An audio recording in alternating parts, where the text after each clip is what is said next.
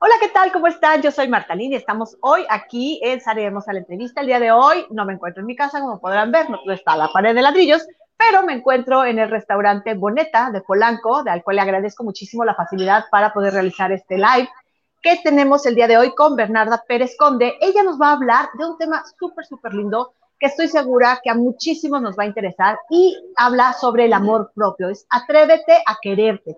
¿Por qué? Bueno, pues porque el amor propio es una forma en la que nosotros podemos vivir, podemos estar en paz con nosotros mismos, es aceptarnos en la forma en que estemos. Si somos gorditos, chaparritos, si tenemos una manchita en la cara, si tenemos este, poco cabello, tenemos mucho cabello, si somos jóvenes y ya estamos más viejos, no importa cómo seamos, no importa cómo estemos, la cosa es que nosotros mismos nos aceptemos, pero sobre todo que tengamos mucho amor a nosotros mismos. ¿Por qué?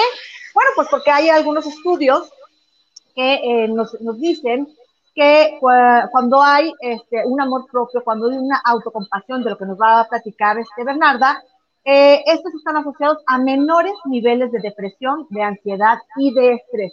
Y la verdad es que yo creo que sí tiene muchísima razón. A lo mejor no necesitamos tantos estudios para entenderlo, pero sí necesitamos entender que cuando nosotros estamos a gusto, entonces podemos tener una mejor calidad de vida. Así que bueno, pues Bernarda, pues muy bien, bienvenida, ¿cómo estás? Muy bien, muchas gracias Marta por la invitación y muy contenta de estar aquí contigo. En mi casa yo sí estoy. Así que bueno. Muy contenta y muy agradecida. No, hombre, por favor, ni lo digas. Oye, platícanos, eh, ¿de qué se trata el querernos? De un montón de cosas. Yo te diría, primero de conocernos, de saber qué nos gusta, qué no nos gusta, cómo somos, Em, cómo reaccionamos, cómo respondemos, cómo pensamos, cómo sentimos. Después de aceptar eso y después de tratarnos, a mí me gusta mucho decir esto de tratarnos con la misma calidez, con el mismo respeto y con la misma aceptación con que trataríamos a una persona que queremos mucho, mucho. Una mejor amiga, un hijo, una hermana, una persona a la que tú quieres mucho normalmente pasa esto, ¿no? La conoces, la aceptas, la tratas con amabilidad, con respeto. Y entonces, muchas veces, digo, no sé si a ti te haya pasado, ¿no? Pero muchas veces nos crían como para querer al otro, como para tenerle compasión al otro. Y pocas veces nos enseñan que también podemos hacer eso con nosotras mismas o con nosotros mismos. Entonces, esta capacidad de, ser nuestra mejor amiga, o nuestro mejor amigo, ajá, Sí, claro, porque a final de cuentas, ¿con quién vives? Contigo mismo, ¿no? Todo el tiempo. vives con tus demonios, con tus ángeles, vives con tus cosas, con tus las que te gustan, las que te disgustan, vives contigo, no hay forma de escaparte de ti mismo. Y generalmente vivimos en una sociedad de espejos, entonces, pues ya pasas por un, este, por un edificio que ahora este, es un espejo y te ves. Ya tienes en tu casa antes de salir, tienes un espejo antes en tu baño tienes un espejo, en todos lados tenemos espejos, entonces al fin y al cabo siempre nos estamos viendo a nosotros mismos y ahora en la era de la tecnología, pues tenemos selfies, todos tenemos un celular y la mayoría de los celulares tienen una cámara y la mayoría de las personas agarramos esa cámara y hacemos una, una dog face, ¿no? ¿Es realmente así como nos queremos? ¿Es realmente así como nos aceptamos? ¿Es realmente así como decimos que somos nuestros mejores amigos? Y yo creo que esa es una pregunta que cada persona se tiene que hacer. Pero bueno, ahí, ¿qué hacemos cuando tenemos un sí o cuando tenemos un no? Mira, que esto que dices de los espejos y de las selfies me parece algo súper interesante porque realmente nos reflejan no solamente quiénes somos físicamente, sino también quiénes somos emocionalmente, en términos de eh, pensamientos, en términos de personalidad, de habilidades. Y muchas veces estamos peleados con lo que realmente somos, porque nos enfrentamos, a ver, ningún ser humano es perfecto, o por lo menos yo no conozco a ninguno que lo sea. Todos tenemos luces y sombras, todos tenemos eh, cualidades súper positivas y otros aspectos que a lo mejor no nos gustan tanto de nosotros mismos. Entonces yo creo que el, el, el vernos reflejados en un espejo o en una selfie va mucho más allá de lo físico y tiene mucho que ver con esto. Y, entonces la pregunta es un poco, ¿somos capaces de realmente vernos en una totalidad como seres humanos? Con estas luces y con estas sombras, con estos defectos y con estas cualidades, o con estos errores que cometemos. Hace ratito eh, decías, ¿no? Bueno, yo me equivoco a veces y, me río de, de, la equivocación. Y sí, porque todos los seres humanos nos equivocamos todo el tiempo. Entonces, el amor propio justamente tiene que ver con eso, con reconocer que somos imperfectos y aún así querernos, y aún así estar a gusto en nuestra propia piel. Entonces, contestando un poco esta pregunta de, bueno, ¿qué pasa si sí o si no? Si realmente sentimos que nos queremos y nos aceptamos y o no, yo te diría, el primer paso es autoconocimiento. O sea, introspección, llevar la mirada un poco hacia adentro, no nada más hacia el espejo y lo que ves del color de la piel y el tipo del pelo y el, y el peso, sino que también, pero todo, todo lo demás, porque somos seres humanos integrales. Entonces empezar a conocernos, a saber desde cosas simples, qué me gusta de mí, qué no, qué... Y aceptar todo lo que sí y lo que no, lo que me gusta y lo que no me gusta, porque cuando tú quieres mucho a una persona, la quieres con todas sus cualidades y todos sus defectos, y lo mismo pasa con uno mismo. Entonces empezar por, la, por el conocimiento, por la aceptación, y de ahí es mucho más fácil que surja este amor propio. Claro, fíjate que ahorita me estoy acordando. Yo creo, bueno, no sé, no sé ustedes, pero por ejemplo, yo hace muchos años que no me topo con un chismógrafo. ¿Se acuerdan cuando estábamos chiquitos, que estábamos en la primaria, que había un chismógrafo y aparte alguien compraba una libreta y era en automático, eran 100 preguntas, era una, una pregunta por página. Y entonces te, la pasaba y después tú nada más veías la libreta volar y decías, ay, me cayó, ¿no? ¿Quién la mandó? ¿Quién la hizo? Y había que llenarlo. Entonces tienes que poner un numerito, yo soy el número 4, y, entonces empiezas a llenar.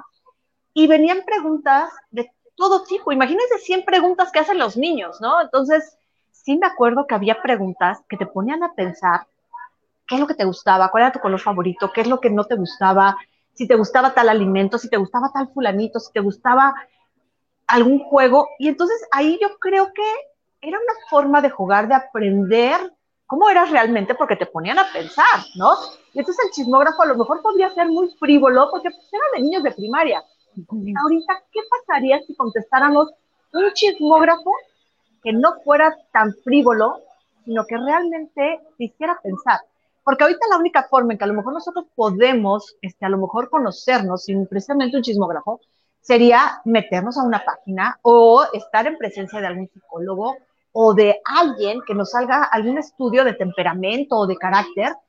Y pues también te puede pensar, pero pues necesitas tiempo y eso. Pero a lo mejor un chismógrafo dentro de lo que sería este sentido divertido, yo creo que también ayudaría a que nos conociéramos. ¿Por qué? porque yo les digo, así, ah, a mí hace años que no me cae algo similar en el que yo pueda contestar y que me pongan a pensar cómo soy ahorita. Porque una cosa es el temperamento, que es con el que nacemos, y otra cosa es el carácter, que, como dice, el carácter se va forjando, claro, porque el carácter está hecho a base de las experiencias que vas teniendo día a día. Entonces, no es lo mismo, no es tu mismo carácter el de ayer que el de hoy, porque a lo mejor ayer tuviste una experiencia diferente que el día de hoy te cambió. Entonces, que puede llegar incluso a cambiar este, la decisión de otras personas, la percepción de otras cosas que tú no habías caído en cuenta y entonces también tu mente empieza a modificarse. ¿Qué pasa cuando ha pasado mucho tiempo y no te has metido en ti mismo para saber ahorita, en el hoy, qué es lo que, lo, lo que te gusta, lo que no te gusta y cómo lo puedes cambiar o cómo lo puedes mejorar o cómo lo puedes mantener? Es una buena pregunta y yo no sé si de hecho, o sea, qué tanto pase realmente que no nos eh, conectemos con nosotras mismas o, o, con nosotros mismos, que no nos preguntemos un poco qué nos gusta, porque estamos todo el tiempo, todo el día, todos los días tomando decisiones que tienen que ver con eso. O sea, simplemente si pido el helado de chocolate o el de vainilla, empezando por cosas así súper simples, ¿no? Claro. Pero está buenísimo esto que traes del, del chismógrafo. Yo lo tenía, por supuesto, olvidado y no me acordaba hasta ahorita que lo mencionaste. Y sí, claro que qué linda experiencia eso, ¿no? O sea, empezar a, a preguntarte qué te gusta de ti, qué no, hacia dónde. Y lo que creo que, o sea, lo que me viene a la mente es, ¿cómo solemos tener creencias acerca de nosotras mismas o de nosotros mismos que pocas veces cuestionamos. Yo soy malísima para dibujar, porque así crecí y nunca jamás hice el intento de dibujar y ya me la creí. O soy muy mala para eh, las matemáticas, o soy mala para relacionarme con otras personas, o soy muy tímida, o soy muy lo que sea. Todas estas creencias que nosotros vamos como adoptando a lo largo de nuestra vida, que van formando efectivamente parte de nuestra personalidad, pero que pocas veces nos detenemos a cuestionarnos si sí realmente son ciertas o no. Muchas veces nos las creímos porque eso me dijo mi mamá, eso me dijo mi abuela, eso me dice mi amiga, y listo. Y me quedó así tal cual. Y eso nos hace como caer en una, yo lo digo, lo veo como una jaula, ¿no? Y cuando empezamos a explorar esas creencias y realmente a cuestionárnoslas, podemos abrir estos barrotitos de la jaula y empezar a, ampliar nuestra mirada, nuestra perspectiva, tanto de nosotras o de nosotros como de los demás y el mundo. Y yo creo que eso es una buena práctica, digamos, o sea, no creernos necesariamente todo, todas esas, ahora sí que creencias negativas o limitantes que hemos ido creando alrededor de nuestra personalidad y de quienes somos. Claro, porque a final de cuentas estamos, vivimos en una sociedad y no es de ahorita, es de toda la vida, vivimos en una sociedad llena de mitos, llena de miedos, pero los miedos de otras personas no tienen que ser precisamente tus miedos. Y entonces hablamos mucho de empoderamiento y de lánzate y de hazlo. Y sí, a lo mejor está muy bien que hablemos de eso y que, y que te deshagas de los mitos, de los temores, de los miedos, de las cosas de otras personas y adoptes solamente lo tuyo. Sí, está perfecto que hablemos de eso, pero estamos hablando a lo mejor de lanzarte a, crear una empresa, de lanzarte este, a vender algo. Pero ¿dónde está el lánzate a conocerte? ¿Dónde está el lánzate a ser tu mejor amigo? Conócete. Conócete así como te lo digo, desde esas cosas básicas y simples. ¿Qué me gusta? ¿Qué no me gusta?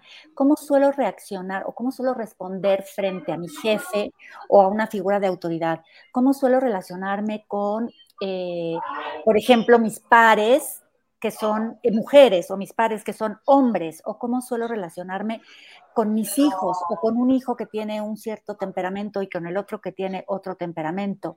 ¿Cómo suelo eh, responder frente a la comida, por ejemplo? ¿Cuál es mi relación con la comida? ¿Cuál es mi relación con, em, yo qué sé, eh, el deporte, con la parte creativa? ¿Qué pienso de mí o qué entiendo de mí cuando me enfrento con un desafío? ¿No? ¿Cómo reacciono? Todos reaccionamos de una forma muy diferente cuando tenemos un reto, un desafío enfrente, o cuando queremos hacer algo y no nos atrevemos. ¿Qué, pensamientos me surgen? ¿Qué ideas me surgen? Es, un, es una, o sea, nosotros que lo que hacemos en Tindala son básicamente programas y entrenamientos de mindfulness. Tiene mucho que ver con introspección, con llevar la mirada hacia adentro y conocer y entender cómo funciona tu mente, tus emociones, tus pensamientos, tus respuestas de, conducta. Y es, es, un tema, yo te diría, como de darte cuenta, de observar. Ok, ahorita que estás mencionando precisamente el tema de mindfulness, platícanos un poquito cómo ayuda, antes de, pasar a, bueno, a continuar con el tema, pero para no desviarme tanto de este, ¿Cómo funciona el mindfulness para que nosotros tengamos este, un, amor propio adecuado?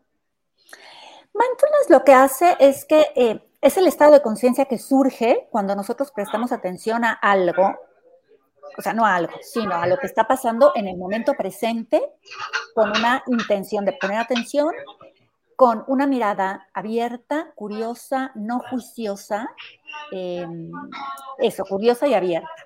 Entonces, ¿cómo se relaciona esto con el amor propio? Es cuando yo soy capaz de traer una mirada abierta, aceptante, curiosa, que no juzga y no critica a mi propia experiencia, es el primer paso para poder entender qué estoy pensando, qué estoy sintiendo, cómo reacciono, cómo respondo frente a ciertas circunstancias. Porque cuando tú observas esto mismo, digamos, tus emociones, tus pensamientos y tus respuestas, con una mirada crítica, asusta mucho, porque qué miedo lo que me voy a encontrar. En cambio, si lo haces con una mirada curiosa, no, juiciosa, es mucho más fácil, con una mirada más amable, es mucho más fácil empezarte a conocer desde ese lugar amable, decir, bueno, a ver qué hay, cómo es, ¿Cómo es ese pensamiento? ¿Cómo se siente esa emoción? Desagradable o agradable, no importa. ¿Cómo se siente mi cuerpo? este cuerpo con el que a lo mejor tengo una lucha porque me salió la lonjita o porque lo que sea, ¿cómo se siente? Sin la crítica, ¿cómo se siente mi cuerpo? Y desde ahí puedo empezar a conocer, aceptar y entonces a querer. Mindfulness se maneja por medio de qué? Por medio de algún tipo de entrenamiento físico, quiero decir, a lo mejor este, una meditación, eh, algún tipo de ejercicio físico, em, o se maneja por medio de algún tipo de taller que, es más escrito. ¿Cómo, cómo, se maneja ese tipo de, disciplina? Mira, mindfulness es como un paraguas, haz de cuenta, yo lo veo como un paraguas grande que en realidad lo que hace es, es em, nos da la posibilidad de generar esta em, cualidad de presencia y de atención frente a lo que nos pasa. Ahora, hay muchas maneras de entrenar esto. Una es la meditación, sin duda. O sea, la meditación lo que hace es que nos ayuda a entrenar la atención y a nosotros tener una atención más entrenada, nos es más fácil poner esa atención en lo que nos está pasando, en la experiencia que nos está pasando. Pero no es la única manera, también se puede hacer en el día a día, cada vez que te das cuenta que te distraes con algún pensamiento, con alguna preocupación, con algún pendiente, con cariño, con amabilidad, con apertura y curiosidad, volviendo la atención a lo que estás haciendo en ese momento, a la experiencia, que puede ser de afuera o de adentro, digamos, porque la experiencia es, es lo que está pasando en mi vida en este momento y lo que estoy sintiendo, lo que estoy pensando, eh, digamos, dentro de, mi cuerpo, ¿no? Entonces son las dos cosas. Entonces es una forma eh, de, vivir cada momento, cada segundo de tu vida con una conciencia de lo que estás haciendo, diciendo, pensando, este, actuando, ¿no? Es correcto. Pues muy interesante. Oye, háblanos ahora, eh, regresando un poquito al tema este, de Atrévete a querer, a quererte, sobre el tema de la autocompasión. ¿Qué es la autocompasión? La autocompasión es volverte tu mejor amiga o tu mejor amigo, sobre todo cuando estás pasando por un momento difícil, cuando te equivocaste en algo que era importante para ti o fallaste o no te aceptaron o te rechazaron y te sientes rechazada, porque en realidad la compasión es poder ver el sufrimiento, entenderlo, empatizar con eso y la motivación de hacer algo para aliviarlo. Y entonces si eso lo trasladas a ti misma, digamos, en autocompasión es esto, ¿no? O sea, darte cuenta cuando la estás pasando mal y tratarte con amabilidad y con cariño. O sea, por ejemplo, si, digo, no sé, ¿no? Si tienes hijos o no, o una mejor amiga o una hermana a la que quieres mucho, cuando esta persona llega y te cuenta que la regó en, eh, yo que sé, en el trabajo, hizo una presentación en la que le fue fatal y se siente muy triste, muy asustada, porque no sabe si le van a correr o lo que sea, ¿cómo la tratas? ¿Cómo te acercas a ella? ¿Cómo la, la contienes? Esta posibilidad de hacer eso mismo que harías con esta persona contigo mismo. Solemos ser ah, más críticos y más duros con nosotros mismos.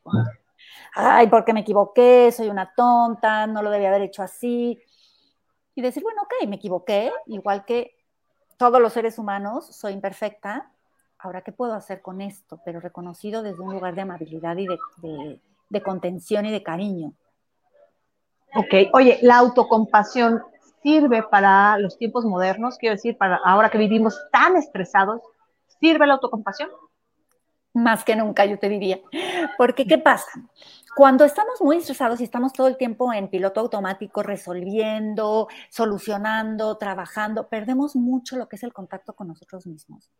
Y al perder el contacto con nosotros mismos, perdemos también la conexión con los demás. Entonces, la compasión nos da como una, como un marco de decir, ok, está pasando esto, la regué en esto, me equivoqué en esto, me puedo tratar bien, amable y, em, y cuando tú aceptas esto que pasó y te tratas con amabilidad, es más fácil encontrar una solución nueva o un aprendizaje. Por ejemplo, yo digo, bueno, no, si, si llega, yo que tengo hijos, ¿no? Si llega mi hijo y me dices que reprobé matemáticas, yo tendría dos maneras de responder eres un tonto, ¿cómo es posible? No vas a pasar el año, no vas a poder ir a la universidad, la, la, la, no puedes salir, castigado. O puedo decirle, ok, cómo te sientes de haber reprobado matemáticas. Yo sé que para ti es importante la escuela, yo sé que para ti es importante pasar el año, quieres ir a la universidad. ¿Cómo te puedo apoyar? Claro. Las dos pueden tener el mismo resultado en cuanto que hijo va a volver a estudiar matemáticas y quizás pasen. No sabemos, pero uno lo va a hacer desde el miedo, a la crítica, al rechazo, al castigo, y el otro lo va a hacer desde la confianza de decir, ok, yo puedo hacerlo. Necesito recursos, algunos internos, otros externos, pero puedo. Y este es mucho más sostenible en el tiempo. Por eso, las personas que tienen una autocompasión más desarrollada suelen em, enfrentarse con mucho mayor confianza y seguridad a los desafíos o a los retos de la vida, porque no tienen tanto miedo de fracasar, porque saben que si fracasan están ellos mismos para em, acompañarse y sostenerse. Y, diciéndote esto, un mito muy común de la autocompasión es, por ejemplo, la indulgencia, ¿no? O sea, decir, ah, bueno, me equivoqué, no importa. No es lo mismo. No es lo mismo. O sea, la indulgencia es decir, no importa, me voy a comer el helado viendo la tele porque me fue mal en el trabajo. La autocompasión es decir, ok, reconozco que la estoy pasando mal, que estoy sufriendo, que me equivoqué, reconozco que soy imperfecta, igual que todos los seres humanos, me trato con amabilidad y ahora qué puedo hacer con eso que me pasó. ¿Qué, me queda de aprendizaje y qué me queda para eh, solucionar, si es que se puede solucionar el problema, y si no, como aprendizaje para una próxima vez que me pase algo así. Claro, perfecto. Dame tres consejos ah. para que las personas tengan un mejor amor propio a través de la autocompasión, ¿sería lo ideal? Sí, más bien yo, te diría que la, autocompasión es como una, como una parte del amor propio. Ok, como una herramienta, digamos. Sí, sí, es, o sea, el amor propio es como, como el, globo, digamos, redondo, toda la esfera, y la autocompasión es una parte de eso, porque la autocompasión está más bien eh, relacionada para cuando fallamos, nos equivocamos, eh, nos sentimos rechazados, nos sentimos tristes, estamos sufriendo. Y el amor propio abarca como que algo mucho más general, digamos, el, la relación con nosotras mismas del, del día a día, el, cómo nos tratamos en general. Y el autocompasión más eh, cuando estamos sufriendo, cuando estamos pasando mal. Ok, entonces, a ver, entonces, a ver, échanos tus tres mejores consejos para un mejor amor propio conócete a través, un poco lo que decíamos, ¿no? A través de lo que, de lo que, de las herramientas que tú tengas o que cada uno tenga para conocerse, acéptate y para eso necesitas conocerte por un lado y por otro lado apreciar lo que sí te gusta de ti, apreciar lo que tu cuerpo sí hace, apreciar lo que tu mente sí sabe, apreciar lo que tu personalidad eh, brilla, digamos. Entonces tenemos nuestras oscuridades y nuestras luces, apreciemos las luces, pero reconozcámoslas bien y trátate con amabilidad. Háblate a ti misma con amabilidad, con cariño, con respeto. Esos serían como los tres grandes este, em, cosas que me vienen ahorita, ¿no? Eh, los grandes consejos para, para, querernos más, aceptarnos bien, ¿no? Y vivir más felices, ¿no? Oye, platícanos un poquito este, de Tindala. ¿Qué es Tindala Mindfulness? Tindala es un, em, pues es un proyecto que tenemos, como te decía hace ratito Javier y yo, en donde lo que hacemos es ofrecer acompañamiento para el cultivo del bienestar de las personas, básicamente eso, a través de mindfulness, a través de cursos personalizados. O sea, mindfulness, em, como que de pronto hubo un boom, ¿no? Y se puso como muy de moda, hay un montón de talleres, un montón de cursos, un montón de cosas, eh, la mayoría grupales, entonces nosotros lo que decidimos fue hacerlo eh, personalizado, individualizado. Entonces las personas llegan y dicen, tengo este tema, ya sea con el amor propio, o de ansiedad, o de depresión, o de liderazgo, o, sea, o de lo que sea. Les armamos un programa de acuerdo a sus necesidades y los acompañamos durante varias semanas con prácticas de mindfulness, pero no, no, solo la práctica de mindfulness, sino que tenemos también algo de conceptos teóricos, mucha reflexión, mucha práctica, para que puedan como incorporar esta cualidad de presencia que surge a través de mindfulness a su vida diaria. Ok, muy interesante. Pues está muy padre, la verdad suena muy, muy bien. Eh, aquí abajito les estoy dejando el arroba tindala.mindfulness, que es donde van a encontrar eh, la información tanto en Facebook como en Instagram para que lo sigan, para que sigan todos los consejos y todas las cosas interesantes que podemos aprender de las enseñanzas que nos tiene Bernarda, porque eh, es una página que vale muchísimo la pena echarle ojo, porque la verdad es, se vuelve como un oasis en el que nosotros podemos, eh, literal, echarnos un clavado para sentirnos un poquito mejor, para entender, para comprender, para, digamos, digerir lo que estamos viviendo en el día a día y entonces nosotros por medio de su página podemos también echarnos un ojo. ¿quieren más información? Bueno, pues obviamente tenemos la página en, su sitio web que es www.tindala.com, en donde también, ¿qué vamos a encontrar? Ahí van a encontrar eh, un montón de, por ejemplo, de recursos, tenemos algunas meditaciones guiadas, un montón de blogs, cosas escritas. Ahí viene toda la información de nuestros cursos. Eh, nos pueden mandar mensaje, ya sea a través de la página por correo o un mensaje directo por Instagram, como les sea más fácil, si quieren un poquito más de información. Este, pero sí, échense un clavadito porque van a encontrar un montón de tips, de recursos, de cosas que les pueden servir para, para esto, para cultivar el bienestar, que en realidad es lo que queremos, sentirnos bien. No, y ahí estamos en una época en la que el bienestar, ya nos dimos cuenta también a través de la pandemia, en donde el bienestar es una forma también en la que debemos o deberíamos de vivir. Entonces, nos hemos dado cuenta que, que la salud es súper importante, pero no nada más la salud, sino también estar en paz con nuestra salud, con nuestra forma de pensar, con nuestro cuerpo, con nuestra forma de sentir. Así que aquí en www.tindala.com seguramente van a encontrar mucha información para poder lograr ese objetivo para tener una mejor calidad de vida, definitivamente. ¿No? Oye, eh, Bernarda, algo con lo que quieras este, cerrar, algo que haga falta que tengamos que saber sobre el tema de atrévete a quererte. Pues no, yo creo que eh, lo abarcamos bastante. Este, para mí es eso, ¿no? Atrévete a conocerte, a acercarte y a quererte así como eres. Y no te creas todo lo que tu mente te dice, yo te diría, así como me pediste tres este, pasos para el amor propio, yo agregaría un cuarto es, no te creas todo lo que tu mente te diga. Esas todas esas creencias limitantes se pueden cuestionar, se vale. Y nos podemos encontrar un montón de sorpresas si lo, si lo hacemos. Y no nada más en cuanto a los pensamientos, también a los sentimientos y también a lo físico. Y si no, hay que echarnos un clavado en ver personas que ya son eh, adultos mayores que en su vida habían movido un dedo y ahora hasta en las Olimpiadas están, ¿no? Entonces, ese tipo de detalles que son pensamientos que antes los limitaban y se dieron cuenta que no era necesario vivir limitados y se dieron cuenta ya siendo grandes y lo están disfrutando con lo poco o lo mucho que les queda. Así que los que tienen más añitos, los que están más jóvenes, este, hay, que, hay que pensar muy seriamente qué es lo que nos está limitando y cómo podemos eliminar esas barreras, ¿no? Mm, buenísimo. Muchas gracias. No, pues muchísimas gracias a ti, Bernarda, muchísimas gracias a Tindala. Y bueno, pues ya saben, échenle un ojo a www.tindala.com para que tengan más información sobre lo que es Tindala Mindfulness, ah, que así lo van a encontrar en las redes sociales, arroba tindala.mindfulness, para que tengan toda la información para tener una mejor calidad de vida. Muchas gracias, Bernarda. Muchísimas gracias, a todos ustedes por haber estado aquí en esta transmisión de Sana y Hermosa. Y bueno, ya saben, seguimos. Hasta luego. Chao, gracias.